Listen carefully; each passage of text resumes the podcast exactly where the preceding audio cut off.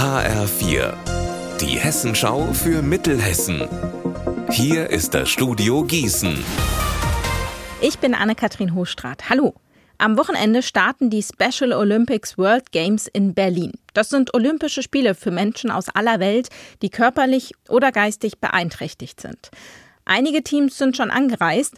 In Wetzlar zum Beispiel ist die Delegation aus Costa Rica untergebracht. Teamleiterin ist die 30-jährige Cynthia Bermudez. Eine Goldmedaille wäre schön, erzählt sie, aber ihr geht es mehr um das Erlebnis für ihr Team.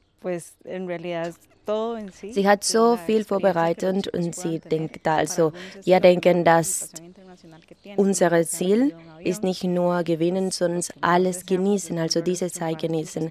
Und für viele Jungen ist das erste Mal, dass eine, eine lange Reise gemacht und das ist auch eine wunderschöne Gelegenheit.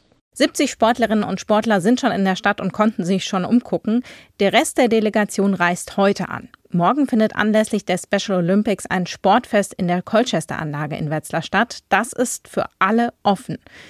Die Sport- und Innenministerin Nancy Faeser kommt vorbei. Am Nachmittag gibt es dann noch einen Fackellauf. Donnerstag reist die Delegation aus Costa Rica dann weiter nach Berlin, um an den Special Olympics teilzunehmen. Das Deutsche Kinderhilfswerk hat heute in Gießen 50 Schulranzen an baldige Erstklässlerinnen und Erstklässler verteilt. Damit soll Kindern aus finanziell schwierigen Verhältnissen ein guter Schulstart ermöglicht werden.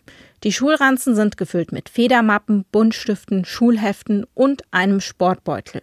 Seit fast 20 Jahren organisiert das Deutsche Kinderhilfswerk jedes Jahr eine Schulranzenaktion für Kinder aus ärmeren Familien. Dabei wurden bisher über 30.000 Schulranzen im Wert von mehr als 5 Millionen Euro an Kinder in ganz Deutschland verteilt. Unser Wetter in Mittelhessen.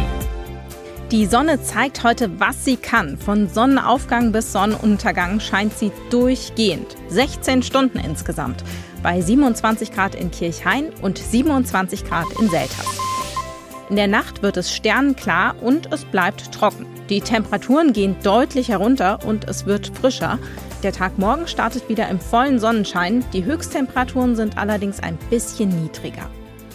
Ihr Wetter und alles, was bei Ihnen passiert, zuverlässig in der Hessenschau für Ihre Region und auf hessenschau.de.